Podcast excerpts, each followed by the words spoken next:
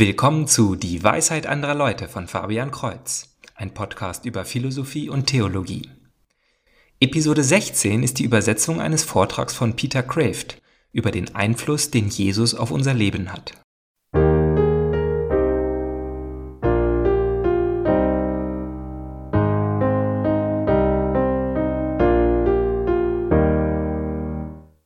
Peter Kraft ist ein niederländischer Philosophieprofessor, der in den USA lebt und arbeitet. Ich liebe seine ruhige und sympathische Art zu reden und die analytische Ordnung seiner Vorträge. Diesen Vortrag hält er in Saddleback Church, einer protestantischen Megachurch von Rick Warren. Zum Ende hin spricht er über das sehr ernste Thema der Abtreibung. Und auch wenn er nicht bildlich wird, ist dieser Abschnitt ziemlich schockierend. Ich empfehle wegen der blutigen Tragik des Themas, ihn nicht mit kleinen Kindern zu hören. Doch hier also sein Vortrag. Lasst mich mit einer peinlichen Frage beginnen. Warum ist Jesus der peinlichste Name der Welt? Niemandem ist es peinlich, wenn du über Buddha oder Mohammed oder Moses sprichst. Weder Buddhisten noch Nicht-Buddhisten ist es peinlich, über Buddha zu sprechen. Warum ist es peinlich, über Jesus zu reden? Wenn du das nicht glaubst, dann teste die Annahme, besonders in säkulärer Gesellschaft, besonders in gelehrter Gesellschaft. Sobald du ihn erwähnst, herrscht plötzlich Stille. Die Temperatur sinkt oder steigt, aber sie bleibt nie gleich. Warum ist Jesus der am wenigsten neutrale Name in der Welt? Über Jesus zu sprechen ist wie über Sex zu sprechen. Es gibt keine neutrale Sprache für Sex. Unsere Worte über Sex sind entweder sexy oder ein Versuch zu vermeiden, sexy zu sein. Sie sind entweder die ekstatische Sprache der Liebe oder die Gossensprache oder die spannungslösende Sprache des Lachens. Sex und Religion sind die beiden beliebtesten Themen von Witzen. Oder sie sind absichtlich unpersönlich in wissenschaftlicher und technischer Sprache. Die sterile Sprache von klinischer Medizin. Unsere Worte über Jesus passen in die gleichen vier Kategorien. Sie sind entweder Liebesworte oder Blasphemie oder Witze oder unpersönliche technische theologische Worte. Aber ihr habt diese Verbindung zwischen Jesusworten und Sexworten nie bemerkt. Warum habt ihr das nie gesehen? Es ist doch offensichtlich. Es ist interessant. Man kann nicht neutral über Jesus sein, bis man mit bewusster Anstrengung etwas wegstößt, etwas im Herzen. Entweder leidenschaftliche Anziehung oder leidenschaftliche Ablehnung. Er ist der große Teiler der Geschichte. Er ist die Rasierklinge der weiten Welt. Was tut er, das uns so nervös macht? Lasst uns dazu einige Passagen der Heiligen Schrift lesen, wo er es tut. Das mit Abstand häufigste Wort in den Evangelien, welches die Reaktion anderer auf Jesus beschreibt, ist das Wort Wunder oder Erstaunen, Tauma auf Griechisch. Das war die Reaktion seiner Freunde, die ihn verehrt haben, seiner Feinde, die ihn gekreuzigt haben, und die der Agnostiker, die kopfschüttelnd weggingen und murmelten, dass niemand so redet. Nach der Bergpredigt, sagt Matthäus, als Jesus die Rede beendet hatte, war die Menge voller Staunen über seine Lehre, denn er lehrte sie wie einer, der Vollmacht hat und nicht wie ihre Schriftgelehrten. Die, die ihn gehört haben, fragten erstaunt, woher dieser Mann diese Weisheit hat. Ist das nicht der Sohn des Zimmermanns? Heißt nicht seine Mutter Maria? Seine Eltern fanden ihn nach drei Tagen im Tempel. Er saß mitten unter den Lehrern, hörte ihnen zu und stellte Fragen. Alle, die ihn hörten, waren erstaunt über sein Verständnis und über seine Antworten. Schon im Alter von zwölf Jahren. Nach der Auferstehung auf der Straße nach Emmaus sagten die zwei Jünger, nachdem er verschwunden war, zueinander, Brannte nicht unser Herz in uns, als er unterwegs mit uns redete und uns den Sinn der Schriften eröffnete? Das Evangelium vom brennenden Herz. Sein Geist macht, dass das Evangelium brennt, dass unser Herzen brennt. Die Hohepriester versuchten ihn verhaften zu lassen, aber die Offiziere, die ihn holen sollten, kamen zurück und sagten, wir können es nicht. Als die Gerichtsdiener zu den Hohepriestern und den Pharisäern zurückkamen, fragten diese, warum habt ihr ihn nicht hergebracht? Die Gerichtsdiener antworteten, noch nie hat ein Mensch so gesprochen. Jedes Mal, wenn jemand versuchte, ihn festzunageln, entkam er nicht nur, sondern er nagelte sie fest. Sie haben ihn gefragt, ob es legal wäre, Cäsar Steuern zu zahlen oder nicht. So kriegen sie ihn, egal was er sagt. Wenn er Ja sagt, verärgert er die Juden, wenn er Nein sagt, kommt er in Schwierigkeiten mit den Römern. Also sagt er, so gebt dem Kaiser, was dem Kaiser gehört, und Gott, was Gott gehört. Sie wollten beide Seiten betrügen. Die Sadduzäer kamen zu ihm, sie leugnen die Auferstehung. Jesus antwortet ihnen, Ihr kennt weder die Schrift noch die Macht Gottes. Habt ihr nicht gelesen, was Gott euch über die Auferstehung der Toten mit den Worten gesagt hat, ich bin der Gott Abrahams, der Gott Isaaks und der Gott Jakobs? Er ist nicht der Gott von Toten, sondern von Lebenden. Er hat ihnen die Auferstehung aus ihren eigenen Schriften bewiesen. Als die Menge das hörte, waren sie erstaunt über seine Lehre. In Johannes 8 ergreifen sie diese Frau beim Fremdgehen. Jesus, sollen wir sie steinigen oder nicht? Wieder, er kriegt Ärger mit den Römern, wenn er Ja sagt, weil die Römer den Juden nicht das Recht der Todesstrafe lassen. Wenn er Nein sagt, hat er Ärger mit den Juden, denn Mose hat uns im Gesetz vorgeschrieben, solche Frauen zu steinigen. Was sagst du? Er sagt zu ihnen, Wer von euch ohne Sünde ist, werfe als erster einen Stein auf sie. Sowas macht er immer. Er kehrt die Beziehung um. Du versuchst ihn festzunageln und er nagelt dich fest. Er hat dasselbe mit Hiob gemacht. Der glaubte, dass er Gott testet, dass er ihm schwere Fragen stellt. Dabei hat Gott ihn getestet und ihm schwere Fragen gestellt. Als Gott schließlich auftaucht, gibt er noch immer keine Antworten. Das ist ein erstaunliches Ende. Ich erinnere mich, dass ich enttäuscht war, als ich das Buch gelesen habe. Als Philosoph suche ich Antworten. Aber er ist kein Philosoph, er ist kein Antwortenmann, er stellt nur Fragen. So fragt er Hiob, wer bist du überhaupt? Wo warst du, als ich die Erde gegründet? Und Hiob begreift es und gesteht die zwei wichtigsten Dinge. Er weiß jetzt, wer Gott ist und wer er selber ist. Er sagt, vom Hörensagen nur habe ich von dir gehört, Jetzt aber hat mein Auge dich geschaut, darum widerrufe ich, ich bereue in Staub und Asche. Jeder, der Gott begegnet, tut das. Wenn Leute zu mir kommen und sagen, Gott hat mir dies oder das gesagt, dann sage ich, das ist wunderbar. Und was hast du gemacht, als Gott erschien? Und wenn sie nicht sagen, ich bin zu seinen Füßen gefallen, dann sage ich, bist du sicher, dass es wirklich Gott war? Denn wenn er es ist, dann zitterst du. Wenn der wahre Gott kommt, dann ist er wie Aslan in den Chroniken von Narnia. Der ist kein zahmer Löwe. Er ist gut, unendlich gut, und deshalb erzitterst du. Gott offenbart seinen Namen einmal in der Bibel im Alten Testament. Wir haben viele Namen für ihn, und es sind gute Namen. Vater, Schöpfer, Erlöser, Liebhaber, Hirte, aber wer er in sich selbst ist, sein, seine eigene ewige Natur, erzählt er uns nur ein einziges Mal im brennenden Busch zu Moses. Das ist mein Name für immer, und so wird man mich anrufen von Geschlecht zu Geschlecht. Ich bin, der ich bin. Kein Jude wird diese Worte je aussprechen, da der Ausspruch die Anmaßung ist, der zu sein, der diesen Namen trägt, der Anspruch, Gott zu sein.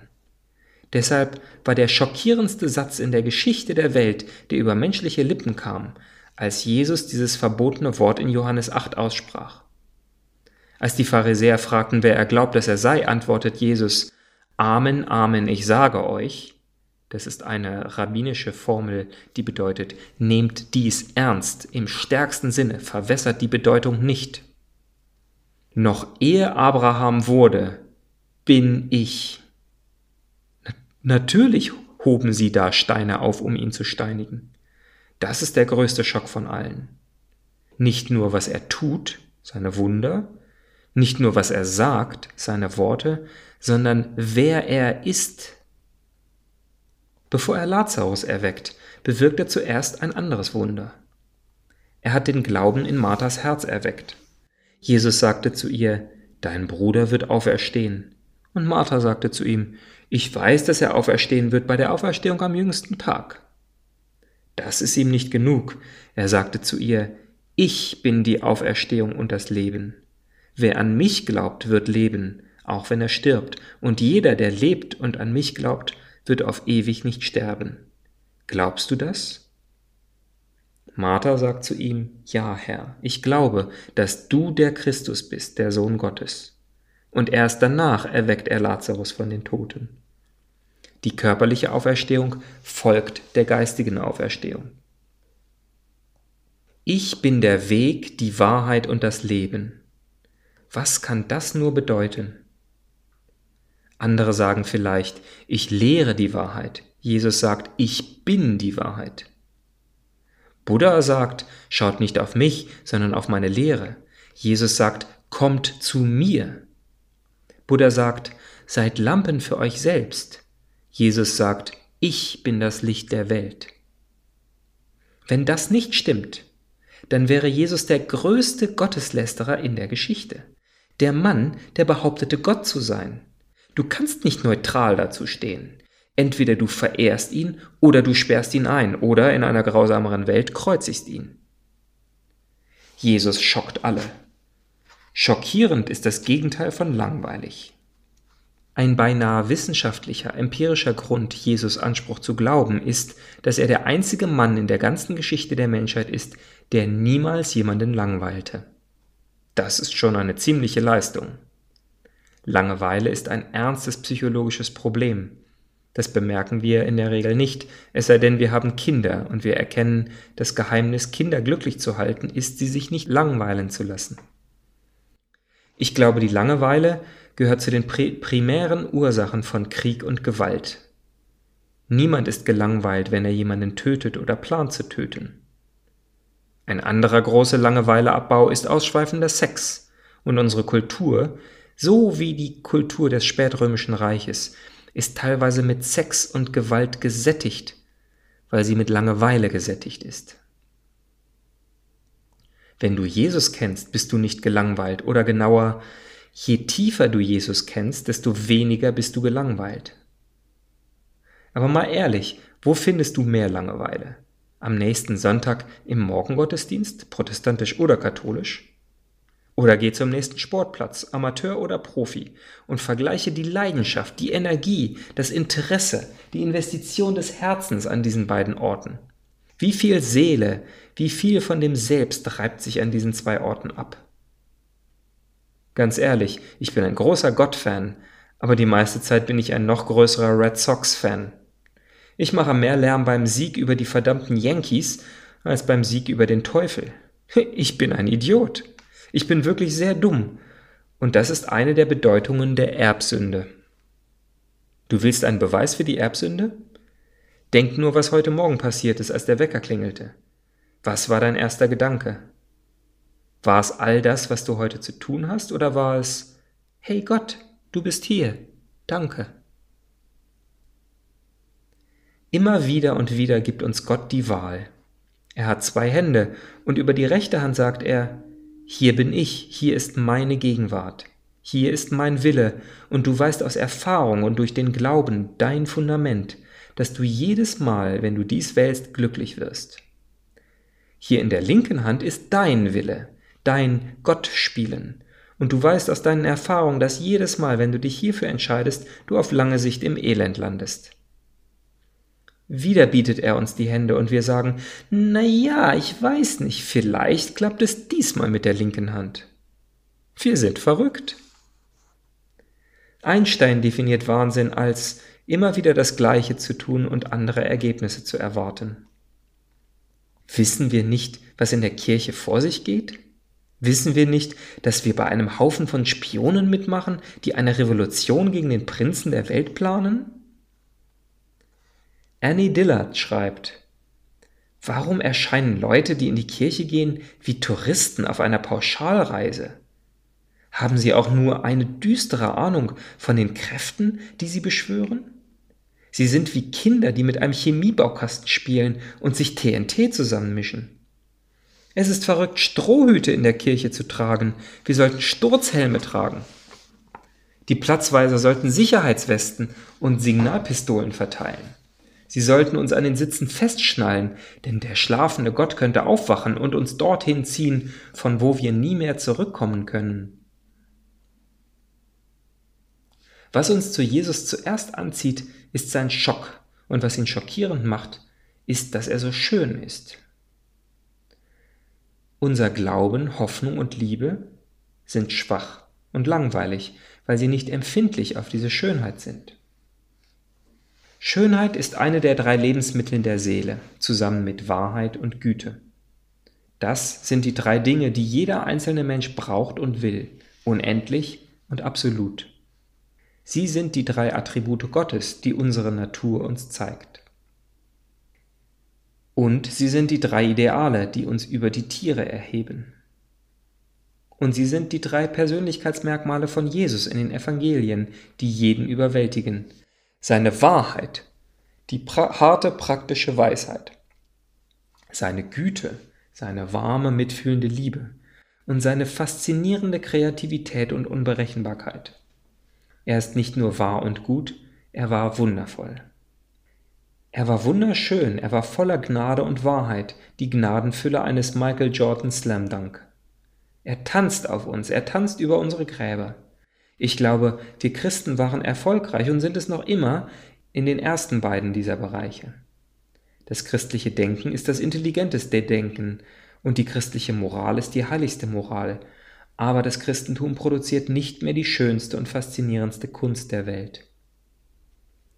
Ich denke, die moderne Kultur lehnt das Christentum nicht deshalb ab, weil sie denken, es wäre dumm oder böse, sondern weil es langweilig ist, eintönig, trist, fade, öde, dröge, monoton, farblos. Seine Bilder sind keine bewegten Bilder. Sie bewegen die Herzen nicht. Es sind die weltlichen Medien, die die Magie heute weben. Wie kommt es, dass so wenige Christen heute in den Medien oder in, den in, oder in die Künste gehen?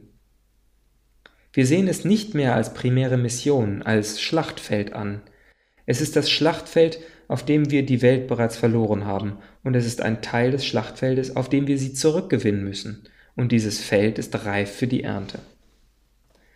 Unsere Welt ist reich und effizient und mächtig und klug und kenntnisreich und hässlich. Wir leben in entblößten Einkaufszentren und verstecken die Schönheit in Museen. Das Gegenteil sollte es sein. Wir sollten in Museen leben und die Hässlichkeit verstecken. Unsere Kultur hat die Köpfe gefüllt, aber die Herzen geleert. Sie produziert keine Helden, sondern nette Leute. Jesus füllt das Herz. Er ist immer das Herz, das den Kopf und die Hand führt. Es ist die Schönheit der Heiligkeit, die uns zu Jesus zieht und zu den Heiligen. Schönheit ist ein Magnet und unsere Seele kann nicht anders, als sich in die Schönheit zu verlieben, wenn wir sie sehen. Wir haben auf der Welt noch nie etwas Schöneres gesehen als Jesus. Wir haben noch nie eine Geschichte gehört, schöner als das Evangelium. Es ist die Geschichte, was mit dem schönsten Ding, der perfekten Liebe passiert, wenn sie in unsere Welt eintritt. Es kommt an ein Kreuz, eine Kreuzung zwischen Gut und Böse. T.S. Eliot nannte das Evangelium die Idee von einem unendlich sanften, unendlich leidenden Ding. All unsere schönsten Geschichten sind ein bisschen wie das Evangelium, deshalb sind sie schön. Deshalb ist der blutigste Film, der jemals gemacht wurde, auch der schönste, die Passion Christi. Deshalb sind gotische Kathedralen schön, ein Beispiel für christliche Wunder. Sie waren technologisch unmöglich, weit, weit ihrer Zeit voraus. Etwa wie die amerikanische Mondrakete der 60er Jahre. Ich bin alt genug, um mich an meine Aufregung zu erinnern, als Kind im Jahre 1948, als Präsident Eisenhower die NASA gründete. Er sagte, mein Ziel ist es, bis zum Jahr 2000 auf den Mond zu kommen. Wir waren dort 1969 und es war ein Wunder. Gute gotische Kathedralen sind wie Mondraketen. Sie sind technologische Wunder und sie sehen sogar wie Mondraketen aus. Die Strebepfeiler sehen aus wie Raketenflossen und wenn ich mir eine Kathedrale wie Notre Dame anschaue, bin ich erstaunt, dass sie auf ihrer erdgebundenen Startrampe geblieben sind. In der Tat stelle ich mir vor, wenn ich plötzlich die ganze Sache mit eigenen Augen sähe, wie sie von der Erde auf und in den Himmel steigen würde, dann würde ich sagen, na klar, ich wusste, dass es letztlich dazu kommen würde. Was schließlich erklärt diese Wunder? Was in der Welt könnte sie verursachen? Nichts auf der Welt kann das. Nur Christus kann das erklären. Steinmetze haben das nicht getan, der Glauben hat es getan. Liebe baute sie. Seine wahre Präsenz im menschlichen Herzen baute sie, und seine wahre Präsenz wurde in ihnen verehrt. Sie waren seine Häuser, deshalb mussten sie besser sein, als es uns möglich wäre. Die schönsten Gebäude aller Zeiten auf der Erde waren da, weil er sie dorthin bewegte, sie motivierte, und er war das schönste Ding, das jemals auf der Erde gesehen wurde. Er kam den ganzen Weg vom Himmel bis zum Kreuz, nur um uns zu lieben und zu retten. Also stiegen wir in den Himmel, soweit es unsere Technologie erlaubt, und ein bisschen mehr, indem wir Kathedralen bauten, die der Welt die Schönheit seiner Göttlichkeit zeigte, die er unter der Erscheinung eines gekreuzigten Verbrechers versteckte. Jetzt kommt der letzte Schock. Du bist eine Kathedrale. Du bist sogar noch wunderbar schöner als die großen Kathedralen des Mittelalters. Du bist übernatürlich schön und aus dem gleichen Grund, weil du entworfen wurdest, um den heiligen Gott in deinem Körper zu beherbergen. Der heilige Paulus sagt, wisst ihr nicht, dass euer Leib ein Tempel des Heiligen Geistes ist? Der Engel sagt zu Maria, der Heilige Geist wird über dich kommen und die Kraft des Höchsten wird dich überschatten. Deshalb wird auch das Kind heilig und Sohn Gottes genannt werden. Dieser Engel sagt dasselbe zu uns, denn das passiert jedem von uns, wenn wir glauben und getauft werden, dann wird Jesus in uns geboren. Weihnachten passiert wieder. Das ist die höchste Schönheit und Herrlichkeit des Menschen. So wie die Kathedralen die vollkommensten Gebäude in der Geschichte der Menschheit sind, so ist der menschliche Körper die perfekteste Organisation von Materie in der Geschichte des Universums. Was ist der Zweck des menschlichen Körpers? Gott zu ehren. Das ist der Ruhm des Menschen, dass der Mensch der Ruhm Gottes ist. Der heilige Ignatius von Loyola sagte, die Ehre Gottes ist der lebendige Mensch. Damit meint er nicht einen vagen Humanismus, was er meint ist Christus. Wir sind nur dann lebendig, wenn wir wiedergeboren wurden mit Christi Leben. Nur wenn wir mit Paulus sprechen können, nicht mehr ich lebe, sondern Christus lebt in mir. Wir sind erst dann vollkommen lebendig, wenn wir vollkommen tot sind. Paulus sagt, ihr seid gestorben und euer Leben ist mit Christus verborgen in Gott. Übrigens meine ich, dass Gloria als Wort besser passt als Würde. Würde ist ein gutes Wort, aber es ist eine graue, respektable, spießerische, verlegene Art von Wort. Glorie dagegen ist eine wilde, poetische, verrückte, feurige, sich herausschleudernde Art von Wort, voller heller Blau und flammender Gelbtöne, wie das Fenster einer gotischen Kathedrale. Würde ist ein eulenhaftes Wort, Glorie ist ein adlerhaftes Wort. Lasst uns also über die Glorie Gottes reden. Wir reden nicht so oft über die Würde Gottes. Wir wollen auch über die Glorie des Menschen reden.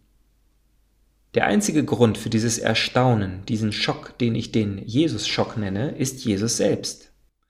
Nur die wirkliche Gegenwart Jesu kann Jesus-Schock hervorbringen, weil der Effekt nicht größer als die Ursache sein kann. Ich habe ein Buch geschrieben namens Sokrates trifft Jesus indem ich mir vorstelle, der griechische Philosoph Sokrates fände sich an der Harvard Divinity University wieder. Und er weiß nichts über das Christentum, schreibt sich ein und er fragt die verwirrten Professoren und verwirrten Studenten ehrliche Fragen und er denkt seinen Weg ins Christentum und er wird Christ. Und dann kommt die große Überraschung. Er fragt die peinliche Frage im letzten Kapitel, wo denn alle Christen seien? Sicherlich müssten doch einige Leute in diesem Seminar im Herzen der Christenheit Christen sein. Wo sind sie alle? Sind sie alle undercover?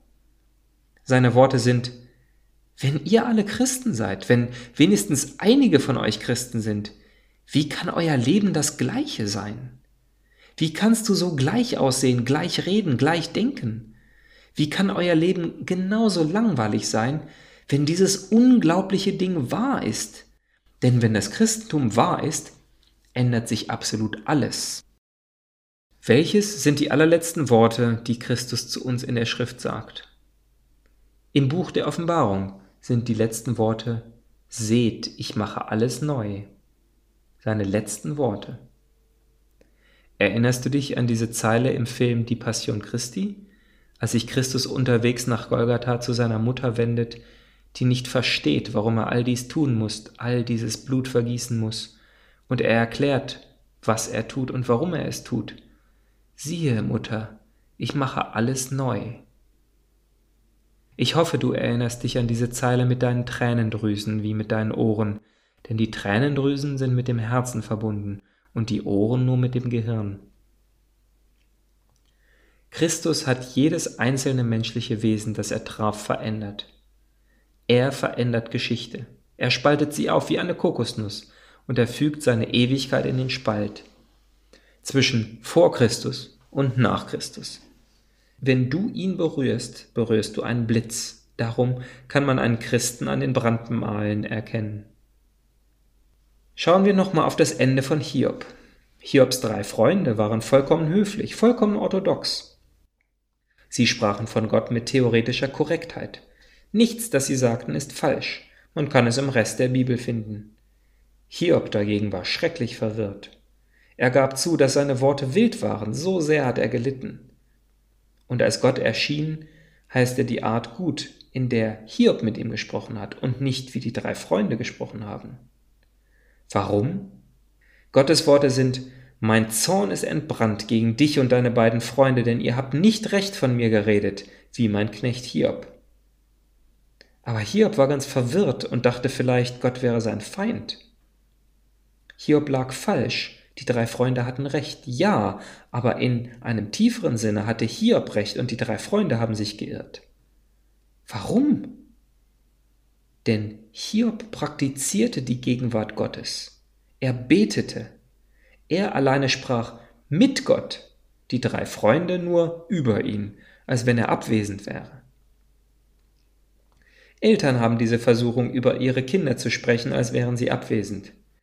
Was sollen wir nur mit Susi tun? Sie fällt durch die Schule, sie scheint desinteressiert. Aber Susi ist da. Hey, Mama, hallo, frag mich doch. Nun, Gott fühlt sich wie Susi. Er ist hier. Warum praktizieren wir die Abwesenheit Gottes anstelle der Gegenwart Gottes? Weil die Gegenwart Gottes erschreckend ist. Warum behandeln wir Weihnachten als ein vergangenes Ereignis statt als Herausforderung an ein gegenwärtiges Ereignis? wie die Wiedergeburt Jesu in unserem Leben. Warum behandeln wir Ostern als vergangenes Ereignis? Wir sagen, Jesus stieg auf von den Toten. Die Formel ist, Jesus ist auferstanden, er lebt, er ist kein Geist. Deshalb brauchen wir die Auferstehung, denn du kannst nicht von einer Leiche gerettet werden. Aber Erlösung ist nicht nur das, was er in der Vergangenheit getan hat. Es ist etwas, das er in der Gegenwart tut. Er verbindet die Vergangenheit in der Gegenwart. Er ist hier. Und was macht er? Alles, was er tut, und er ist die aktivste Person in der Welt, er ist die wichtigste Person in der Welt, er ist die einflussreichste Person in der Welt. Mir ist alle Vollmacht gegeben im Himmel und auf der Erde, sagt er. Alles, was er tut, ist ein Kriegsakt. Das sagt er selber. Er sagt, dass er in die Welt kommt, um zu spalten, nicht sie zu vereinen. Schau selber nach. Matthäus 10, Vers 34. Er sagte, ich gebe dir Krieg, nicht den Frieden. Wie Josua, wähle an diesem Tag, wem du dienen willst. Wir leben nicht im Frieden. Frieden ist gut, aber wir haben ihn noch nicht. Wir werden ihn am Ende haben. Wir kämpfen für den Frieden. Aber wenn wir das erkennen, dann ändert sich alles. Als du plötzlich diese Bilder vom 11. September gesehen hast, hat sich etwas im Bewusstsein geändert. Es wurde zu einem Kriegsbewusstsein. Das Adrenalin schoss hoch. Hups, das sind keine Schmetterlinge, das sind Kugeln. Das sind keine Maulwurfshügel, das sind Minen. Wir gehen durch ein Minenfeld. Alles ändert sich, wenn wir erkennen, dass wir im Krieg sind. Wir sind nicht im Krieg mit Fleisch und Blut. Wir sind nicht im Krieg mit irgendeinem Menschen. Wir sind im Krieg mit etwas viel Schlimmerem als das. Wir sind im Krieg mit bösen Geistern. Wir sind im Krieg mit dem Antichristen und der Feind hat Spione in unseren Herzen und in unsere Gedanken gepflanzt. Wir nennen sie Sünden. Das ist gruselig. Wenn das nicht stimmt, wenn es keine Dämonen gibt und die Sünde ein Mythos ist, dann ist die Bibel ein Gewebe von Lügen. Was tut Christus, um diesen Krieg zu kämpfen? Genau das Gegenteil von dem, was der Antichrist tut. Der Antichrist ist wie Dracula, er nimmt dein Blut. Jesus gibt dir sein Blut. Das Christentum ist eine Bluttransfusion. Das Kreuz sieht aus wie eine Spritze oder ein Schwert von einer Hand im Himmel gehalten und in die Erde gestochen, nicht um Blut zu nehmen, sondern es zu geben. Eine Seite in diesem Krieg, Christi Seite, sagt, dies ist mein Leib für euch dahingegeben. Andere große Lehrer sagen, dies ist mein Geist Christus rettet uns, indem er sagt, dies ist mein Leib. Die andere Seite, die Seite, die, um sie zu besiegen und uns von ihr zu befreien, Christus in die Welt kam, sagt die gleichen Worte. Dies ist mein Leib, aber meint damit genau das Gegenteil. Nicht die Selbstaufopferung des Märtyrers, sondern den Stolz des Egoisten. Der Geist des Antichristen sagt durch seine verblendeten Sklaven, die glauben, sie würden ihre Freiheit und Autonomie behaupten, dies ist mein Leib, Gott, nicht deiner. Du hast kein Recht über mich. Ich bin der Meister meines Schicksals, der Kapitän meiner Seele. Wenn ich sterbe, werde ich nicht in Schande bereuen, werde meinen Kopf aufrecht halten und das Lied singen, das sie alle singen, während sie in die Hölle ziehen. Sinatras I did it my way. Dies ist mein Leib, und deshalb werde ich zügellosen Sex haben, verhüten, sodomieren, Selbstmord begehen oder was auch immer ich wähle, denn ich bin der Meister meines Schicksals, ich bin der Kapitän meiner Seele und werde mit meinem Leib tun, wonach mir ist, weil es mein Leib ist und nicht deiner. Tatsächlich ist auch das Kind, das ich in meiner Gebärmutter trage, meins, nicht deins. Sie gehört nicht einmal sich selber, sie ist meins, sie ist mein Leib. Und wenn ich es wünsche, werde ich sie töten, weil ich ihr Gott bin und nicht du. Siehst du, Abtreibung ist das antichristliche dämonische Gegenstück zur Eucharistie. Darum benutzt es die gleichen heiligen Worte, dies ist mein Leib, aber in blasphemisch gegenteiliger Bedeutung. Ich hoffe, etwas Adrenalin in eure Köpfe gespritzt zu haben. Wenn nicht, dann zitiere ich meine Lieblingspassage von meinem christlichen Lieblingsautor C.S. Lewis. Dies ist am Ende von Kapitel 11 in Miracles und ich gebe die Stelle manchmal meinen Studenten und ich sage, schreibt eure Reaktion auf diesen Text auf. Wie reagiert ihr ganz spontan? Denn dies ist eine Gretchenfrage. Sie teilt alle, die sie lesen, in verschiedene Gruppen ein. Manche sagen, ich habe nicht die geringste Ahnung, was er meint. Andere sagen, ich finde es faszinierend, aber ich habe es noch nie erlebt. Oder sie lächeln und sagen, ja, genau so ist es. Ich hoffe, ihr seid alle in der dritten Kategorie. Er sagt, Menschen sind widerwillig, von der Vorstellung einer abstrakten Gottheit überzugehen zum lebendigen Gott. Ich wundere mich nicht, denn hier liegt der Zugang zur tiefsten Wurzel des Pantheismus und seine Einwände gegen traditionelle biblische Bilder. Diese Bilder werden nicht nur deswegen gehasst, weil sie Gott als einen Mann, sondern weil er als König oder sogar als Krieger gezeigt wird. Der pantheistische Gott tut nichts, verlangt nichts. Er ist da, wenn du es wünschst, wie ein Buch auf einem Regal. Er wird dich nicht verfolgen. Es besteht keine Gefahr, dass Himmel und Erde jeden Moment aus Furcht vor seinem Blick fliehen könnten. Wenn das die Wahrheit wäre, dann müssten wir wirklich sagen, dass all diese christlichen Bilder über Königtum ein geschichtlicher Fehltritt waren, von dem wir unsere Religion reinigen sollten. Mit Schock entdecken wir, dass sie unabkömmlich sind. Denk an Aslan. Du hattest Schocks wie diesen schon früher bei kleineren Gelegenheiten. Beim Fischen plötzlich zieht etwas an der Leine.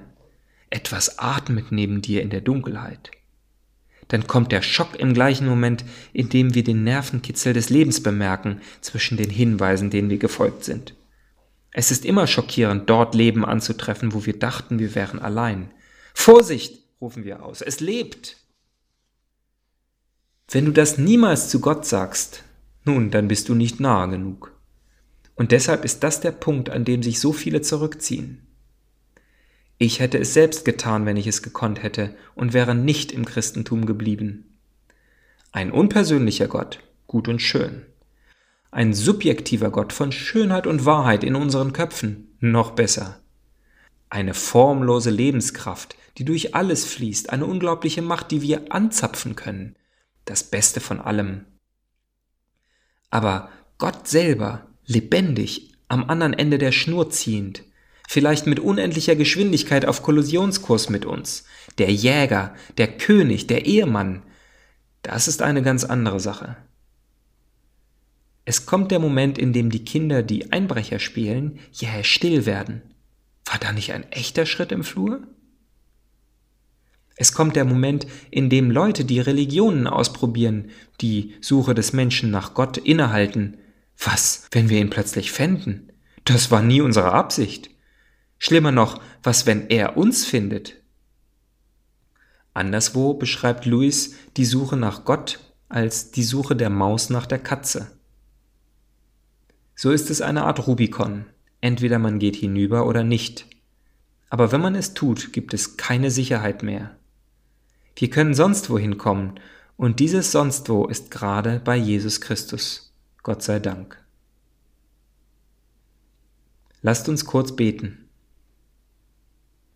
Danke, dass du uns so sehr geliebt hast, dass du uns verfolgst. Öffne unsere Herzen, dass wir uns verfolgen lassen in verwunderter, bewundernder Liebe. Durch Christus unseren Herrn. Amen. Soweit der Vortrag von Peter Kraft. Sind Sie anderer Meinung? Haben Sie Fragen, Anregungen oder Kritik? Schreiben Sie eine E-Mail an dwal.fabian-kreuz.de. Kreuz mit TZ. Also bis zum nächsten Mal. Gottes Segen.